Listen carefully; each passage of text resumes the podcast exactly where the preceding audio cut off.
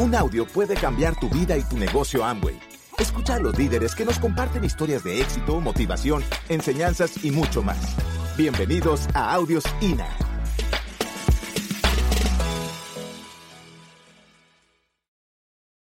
Bueno, yo nací, como dijeron, en la República Dominicana. Estando pequeña, mis papás se mudaron a Puerto Rico y me llevaron a vivir para allá. Crecí allá en Puerto Rico.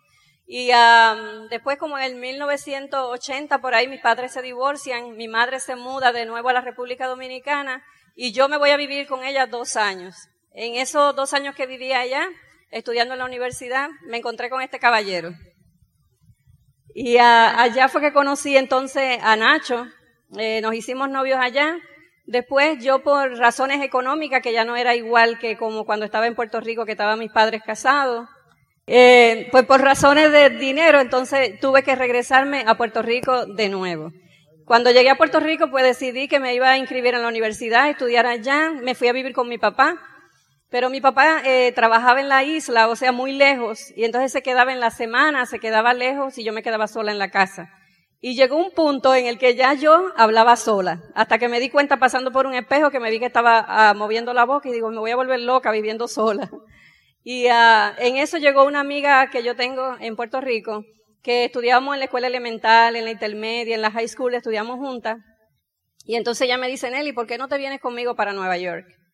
Y le digo, para Nueva York, tú sabes que yo sospecho y siento que me voy a hacer rica en Nueva York. Vámonos, yo ni siquiera lo pensé. Entonces, cuando mi papá llega, que me pregunta, eh, y yo le digo, papi, yo estoy planeando, me voy a ir para Nueva York, en esos tiempos, en esos años, había muchas gangas, no sé si ustedes veían esas películas, pandillas, habían este, los trenes que estaban subterráneos, que estaban todos escritos, lo que se llama el graffiti, había muchas cosas que te daban miedo y hablaban de mucho racismo y muchas criminalidades. Mi papá me dice, tú no te puedes ir para allá porque en Estados Unidos es esto, es aquello y no quieren saber de los latinos. Y yo le dije, tú sabes qué, papi, yo sí me voy porque yo sospecho que me voy a hacer rica allá. Y me recuerdo que mi papá solamente se rió y me dijo, tú eres tan loca como tu mamá. No me dio dinero, nada, y yo simplemente salí de Puerto Rico para Estados Unidos como con 10 dólares, no tenía un abrigo eh, de frío, sino un abrigo que conseguí que era de hombre, y como quiera me fui. Mi amiga me dice, vámonos conmigo, rentamos una habitación en casa de un tío, y entonces la pagamos entre las dos y trabajamos y nos inscribimos a coger clases de inglés y después nos vamos para la universidad pues teníamos el mundo hecho.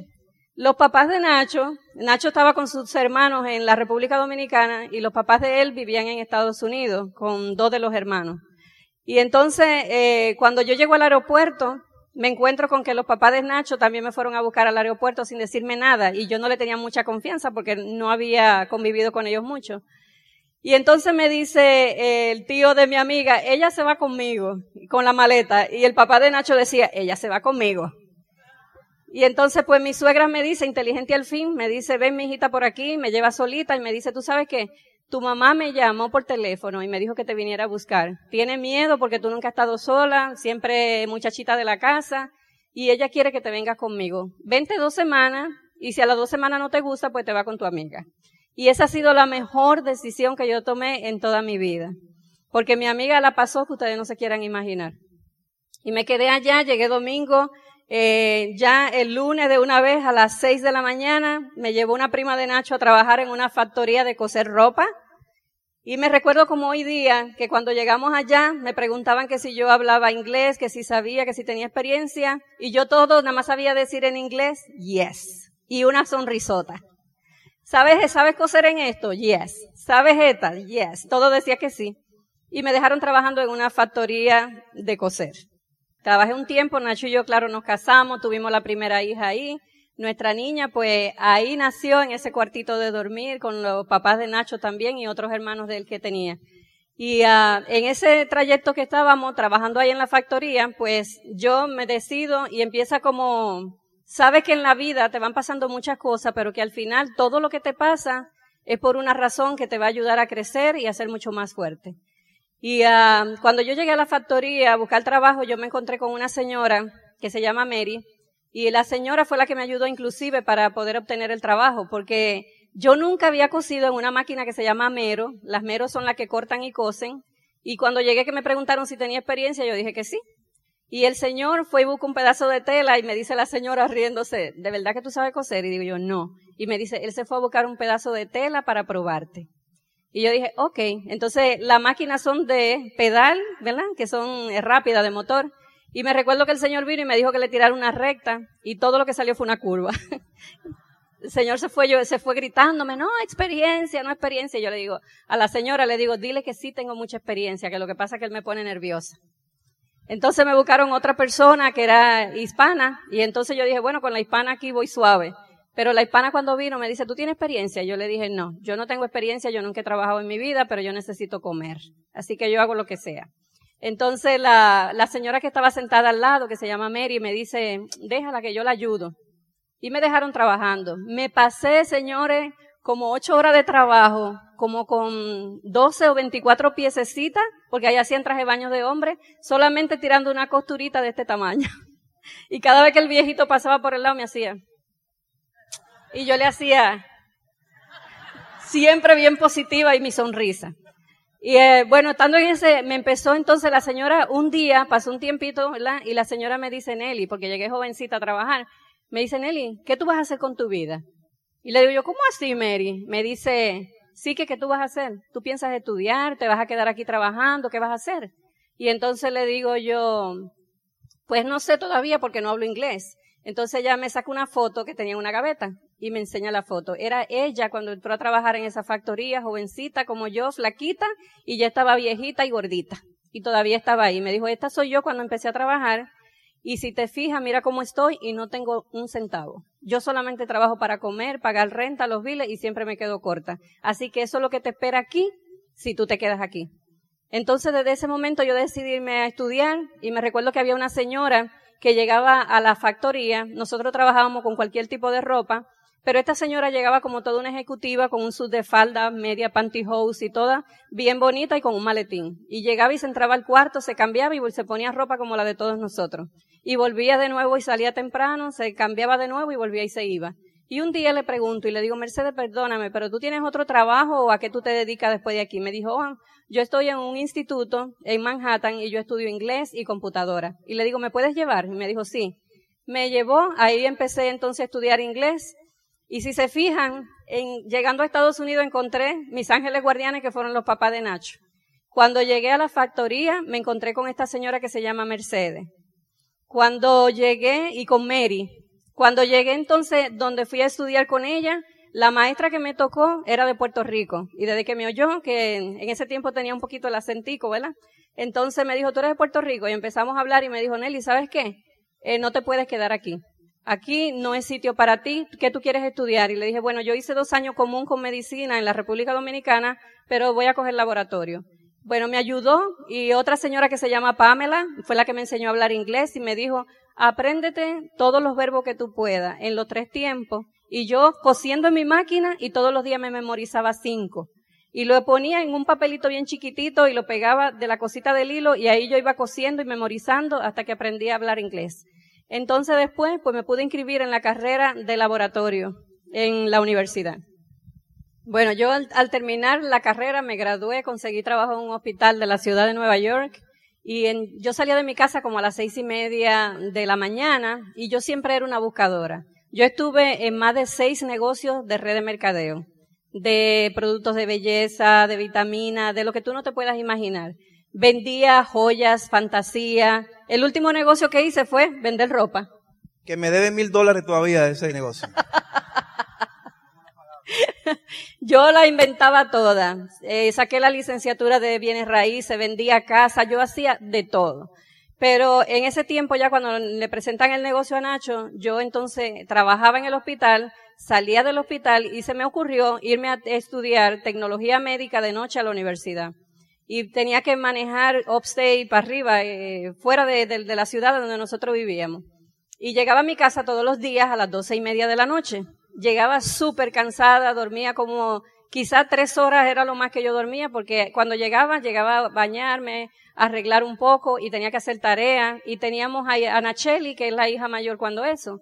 Mi hija, yo me iba por la mañana y la veía durmiendo. Cuando yo regresaba, mi hija estaba durmiendo y yo casi no veía a mi hija. Y una de las razones por la cual yo empecé a hacer el negocio era porque yo quería tener tiempo con ella. Y... ¿Sí? Sí, porque son... Estos son momentos que hay que darle tiempo para que se seque la lágrima. Este,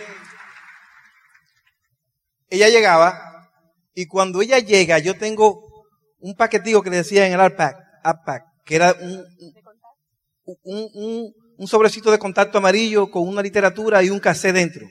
Y un libro que decía El rinoceronte o otro que decía No permita que nadie te tu sueño. El compadre me lo da, el, primo del compadre me lo da y yo lo tengo, lo dejo en la mesa y se lo pongo ahí a Nelly.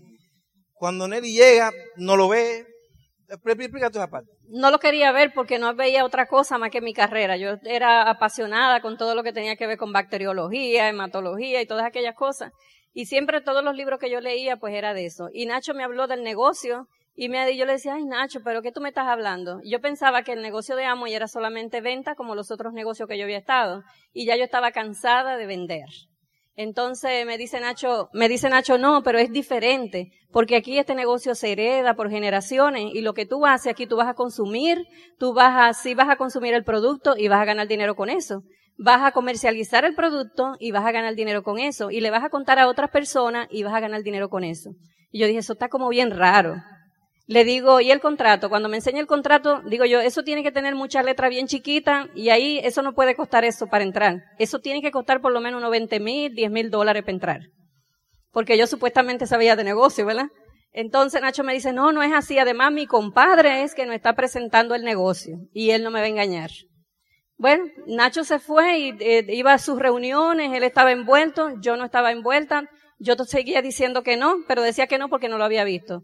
Pero Nacho, dentro de ese libro que había dejado en la mesa, también había dejado dos taquillas para un seminario. Yo no vi el plan de negocio primero, lo que vi primero fue un seminario. Pero yo tenía un examen de bioquímica lunes y el seminario era domingo. Y Nacho me dice, vámonos para un seminario de Amway. Y le digo yo, no, yo no voy para allá. Dice Nacho, allá hay dos taquillas. Le digo yo, y tú compraste una taquilla para mí sin mi permiso, gastaste tu dinero. Y Nacho se me queda, ah, pues está bien, yo entonces voy solo. Nacho tenía un solo traje y una sola corbata, y esa era para boda, para funerales y para todo. Se fue y se bañó y se cambió y se negro, negro. Se puso, se puso su traje. Y cuando él sale bien perfumado y todo, yo le digo, ¿y tú por dónde vas? Y me dice, pues para el seminario de Amway. Y agarro yo mi cartera, yo me voy contigo. Y yo dije, no, así en esa condición tú no vas para allá. En jean y eso no. Tú no como quieras. Pero, bueno, yo, yo no tenía jean, tenía como un pantalón así normal y qué sé yo. Y entonces él me dice, ¿y tú te vas a ir así? Porque él me dijo, yo no tengo tiempo para esperarte. Y le digo, ah, no, pues yo me voy así. Y me fui.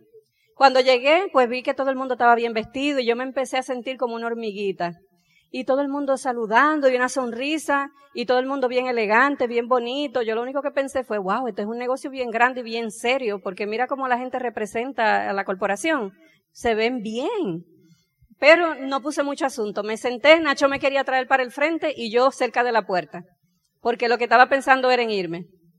Entonces me llevé una tarjetita de estudio y me recuerdo que pasó la primera parte del seminario y yo siempre estuve estudiando con mis tarjetitas y memorizando fórmulas y fórmulas porque tenía un examen al otro día. Pero en la segunda parte subió entonces la señora que habló. Cuando ella subió, se había cambiado de ropa y trajo un vestido bien bonito de lentejuelas. En ese tiempo yo pues vendía ropa y vendía de esos tipos de vestidos. Cuando yo la miro, yo le hago a Nacho, aquí hay billete. ¿Tú sabes cuánto cuesta ese vestido? Y me dice Nacho, dije, ay, por favor.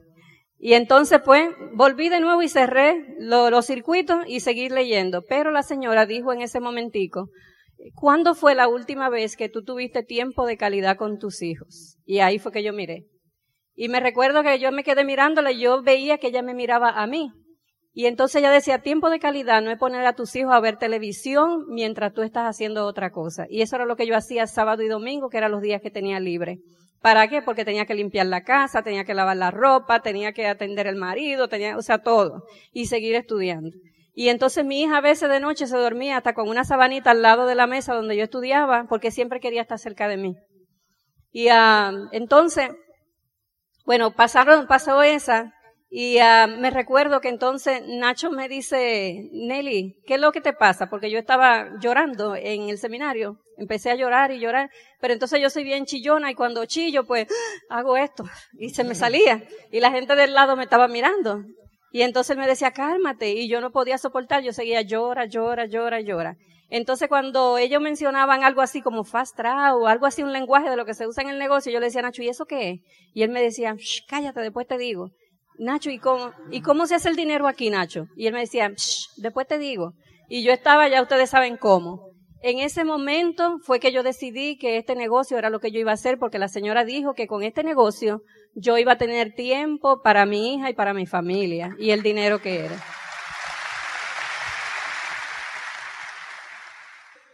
Al salir del seminario, cuando llegué yo a la casa, Nacho se tenía que levantar a las 5 de la mañana y yo cuando llegué, llegamos un poquito tarde, él se acostó a dormir y le digo, Nacho, ¿cómo se hace el dinero? Y me dijo, mañana hay una orientación empresarial a las 8 de la noche. Le digo, pero yo tengo un examen en la noche. Ah, bueno. Y se acostó a dormir. Entonces, y yo estaba como que yo necesitaba algo. Yo tenía como una hambre de que me dijeran, de que me contaran.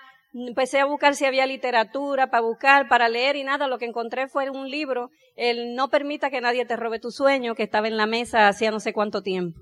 Agarré ese libro y de una sola sentada me lo leí la noche completa. Cuando terminé de ese libro, ya yo era otra persona. Nadie me hablaba a mí de laboratorio, ni de microbiología, ni de hematología, ni nada de eso. Yo lo único que veía era que nadie me iba a robar mi sueño y que con este negocio yo sí iba a tener tiempo para mi hija. Y entonces, al otro día en la mañana, me fui a mi trabajo y yo llegué feliz. Mi escritorio yo agarré y lo cambié completamente. Eh, tenía muchos letreritos, sobre todo me recuerdo uno que utilicen esto. Yo tenía un letrerito pequeñito que decía, no permitas que las cosas que tú no puedes controlar controlen tu actitud. Y eso yo lo mantenía ahí todo el tiempo. Y para yo verlo. Había otro, había otro letrero que decía eh, tres para ser libre, que era Esmeralda era la meta para yo poderme salir de mi trabajo. Y entonces en ese tiempo salió un audio en inglés y el Señor decía tres para ser libre, tres para ser libre, tres para, y yo vivía con eso en mi cabeza todo el tiempo, tres para ser libre, tres, y eso era nada más tres, tres. Y lo puse en clave, para que mi jefa no entendiera lo que yo estaba escribiendo. Puse rinocerontes en mi escritorio, una limusina con la puerta abierta pequeñita, porque me quería retirar en una limusina blanca, puse arena que mis compañeros de trabajo me decían, ¿qué te traigo? Que voy para la Bahamas. Tráeme arena en un potecito, me traían arena y yo por la mañana le entraba el dedo y soñaba que estaba en un crucero y todas esas cosas. Y así, si ustedes, nosotros trajimos un video que ustedes lo van a poder ver todo lo que le estoy diciendo aquí.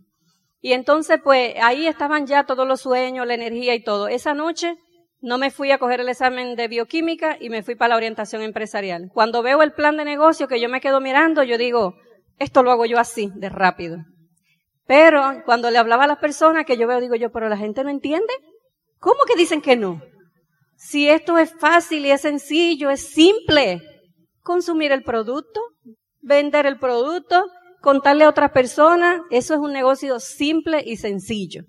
Pues empezamos a hablar, a hablarle a la gente nuestro, uno de nuestros offline, que es Iván Miese, fue a mi casa a dar un plan. Yo me fui hasta el Bronx, traje el carro lleno de gente, nos sentamos hasta en el piso, eh, y fue nuestro primer plan. De ese no entró nadie, ¿verdad? no. ah, no entró nadie. No, no entró nadie, porque ni mi hermano, porque mi hermano no quiso entrar, porque nosotros no entramos en otro multinivel con él. o sea, en venganza no quiso entrar. Pero el, el hermano de Nacho está casado con mi hermana. Entonces, yo le decía a mi hermana y le contaba lo bueno que estaba y entusiasmada y contándole. Y mi hermana me decía, ok, pues si él no quiere, yo entro. Entonces, ¿qué pasó? Entraron, ellos son Rubí dentro de nuestro negocio. Y entonces nosotros, bueno, em, nosotros decidimos de esa, esa noche, yo me recuerdo que cuando llegué al otro día en la mañana le digo a la patóloga que era mi jefa, necesito una carta porque yo necesito retirar las clases. Y me dice, ¿qué te pasa? Y le digo, tengo un estrés que no puedo estudiar, no me puedo concentrar. me dieron una carta y con eso pues, pude retirar mis clases para que no me salieran malas notas. Y entonces decidí desde ese momento hacer el negocio, le hablé a todas mis compañeras, yo soy muy amiguera, conocí a toda la gente en el hospital y comía con mi grupo en, en una mesa que teníamos en bacteriología, que aquello era como la Santa Cena. y ahí comíamos todos juntos. Desde que yo los empecé a invitar al negocio de Amway y se enteraron de que yo había dejado la carrera para hacer el negocio, yo era el tema de la mesa, todo el tiempo. Y entonces los invitaba, no creían que si pensaba que yo me iba a retirar con esos jaboncitos, que no sé qué, y yo callada, callada, lo único que me salvó a mí fue que yo me conecté al sistema como el que ustedes tienen aquí de INA para escuchar esos audios. Y escuchaba esos audios, escuchaba, yo comía con ellos todos los días, hasta que hoy un, um, Iván Morales bajó un día a Nueva York, dio una reunión y me dice que qué me pasaba, no sé qué, y le estoy contando y me dice, ¿sabes qué? Aléjate del negativo. Y desde ese día decidí comer sola, caminaba en las calles de Nueva York allá abajo en el Bronx, comiéndome una pizza y caminando con la nieve como fuera, frío, y caminaba con mis audios puestos y lloraba a veces todo el camino. Pero nadie me iba a robar mi sueño. Decidí entonces dejarlo todo, toda esa gente, todos. Dejé, dejarlo de un lado y yo seguir hacia adelante. La única que me hizo caso dentro del hospital fue una compañera peruana del laboratorio donde yo trabajaba, que le digo, Vilma, te tengo que enseñar un negocio, te vas a hacer de dinero. Dice, ¿de verdad? Digo yo, sí, sí, sí, nos vamos a hacer de plata. Y me dice, ¿y cómo es? Y en mi escritorio le escribo, esto eres tú, bla, bla, bla, y le hago todo el plan. En diez minutos que mi jefa se fue a fumar un cigarrillo. Y de ese plan, ella no hizo el negocio, pero trajo a otra persona, que trajo a otra persona, y ese, esa persona trajo a otra, y ese es un esmeralda fundador, con esmeralda debajo, con rubí, con zafiro. Así que tú nunca sabes. Nunca, nunca, nunca pare de trabajar la profundidad. Nunca. Cuando yo estaba en esa posición de que ya entendía el negocio, yo me volví loca dando planes. Si usted va a calificar para cualquier nivel, enloquezcase y déle el plan a todo el que respira. Porque si tú te sentabas conmigo al lado en el tren y me sonreía, ya con eso yo tenía para empezar contigo y decirle, ¿te gustaría ganarte uno, dos mil, tres mil dólares? ¿Y cómo? Pues mira, este eres tú, bla, bla, bla, bla, bla, bla. Y eso no era que había que dar 15 a 20 planes. Nosotros dábamos todos los planes que nosotros se nos ocurría. Todo el que respiraba le dábamos el plan. Por eso llegamos al nivel de, de, de Esmeralda. Después, eh, planeamos y nosotros lo que hicimos fue planear el retiro del trabajo. Y cuando planeamos el retiro del trabajo, Nacho lo hizo con ciertos líderes de allá y planearon que el 19 de diciembre del 1997 me iban a buscar a las 12 del mediodía en una limusina blanca con mis hijas en la limusina. Y no se imaginan lo que pasó allí. Vinieron gente de todos los sitios de, los diferentes estados de allá y todo el negocio de, de Nueva York con pancarta, con de todo. Hubo que sacar un permiso de la policía para el hospital, porque aquello se hizo un moloto de personas allá. Y fue a las 12 y unos minutitos, porque mi jefa me recuerdo que me dijo, ¡Ja! Pero para esta hora yo pensaba que te venían a buscar en alfombra roja. Y ahí se abrió la puerta y llegaron todos ellos con mis auspiciadores, con un montón de amigos, firmaron todo. Y entonces fue el último día de trabajo. Yo simplemente me recuerdo que cuando salía de, cuando yo me fueron a buscar, yo me sentía como un poquito adormecida, como que no era verdad. Pero en el momento que salí por un pasillo, porque yo trabajaba en lo que era, donde está el departamento de patología, en el laboratorio de citología, entonces ahí yo tenía que caminar un pasillo que si ustedes ven eso era deprimente. ¿Qué te encontrabas ahí? Las camillas que ponían cuando traían a los muertos. A veces iba corriendo, me iba a meter al elevador y tenía un cadáver ahí. Y cositas así. Y, eh, y la única que se pasaba cantando en el trabajo era yo, porque yo sabía lo que me esperaba. Y recuerdo que ese día cuando ellos fueron a buscarme, que salí, yo en ese pasillo fue que empecé a correr y sentí una cosa aquí que ustedes no se imaginan qué rico, cuando tú sientes esa libertad de que tú no tienes que volver a un trabajo más, a no levantarte temprano más, a que no te suene ese reloj y salir sobre todo a coger frío, que te levantas por la mañana y tienes a tus niños aquí que lo puedes llevar a la escuela, lo puedes traer, puedes verlo cuando caminan, cuando hablan. Eso es inmenso. Y casi ya para terminar, casi ya para terminar, pues vino después cuando empezamos a correr la, la meta de Esmeralda Fundador de nuevo empezamos la meta entonces de diamante. En la meta de diamante nos quedaban exactamente seis meses para calificar. Y me recuerdo que vino Soraya Silva y Miguel a dar un seminario en Nueva York. Y ella en la tarima dijo que ella había roto una pata en 15 días. Y yo dije, ¿es 15 días? Y entonces yo le caí atrás a Soraya y digo, explícame cómo tú hiciste. Y entonces me dice, pues, lo que hice fue esto y esto y esto y esto y esto. En realidad, ¿sabe lo que hizo? Dar muchos planes, hacer mucha reunión, mover mucho volumen de productos, eso fue lo que hizo. Lo mismo que estamos haciendo, lo que pasa es que a veces estamos dormidos. Y en esa pata teníamos gente para romper. Y lo que hicimos hacer una reunión, enseguidita creamos un equipo bien fuerte y bien sólido, por eso es importante que tú te juntes con tu gente y que cree ese anillo de que ustedes sean como una familia. El sentido de ayudarnos uno con otro. Nosotros hacíamos cosas por ellos y ellos hacían cosas por nosotros. Y cuando se decidió ese mes que íbamos a entrar a la calificación, Nunca habíamos tenido un cierre de mes como ese. En la noche empezaron a llegar todos los muchachos con su iPad, con su tableta, con su laptop computadora y todo el mundo estaba en un rinconcito de casa haciendo llamada a cliente, a familia. Mira, tengo una meta y yo sé que tú necesitas algo en la casa. Empezaron a pedir órdenes, órdenes, órdenes y ya antes de la, allá se cierra a las 12 de la noche, antes de las 12 de la noche, 7.500 puntos y se logró el primer mes, seguimos eh, completo los seis meses y ha sido una bendición. Ya tenemos dentro de esos grupos eh, otros nuevos platas y todo eso. O sea que simplemente es que tú te enfoques, que tú tengas la visión de que tú puedes llegar y sobre todo que tú lo sientas de que puede ser para ti. Gracias por escucharnos. Te esperamos en el siguiente Audio INA.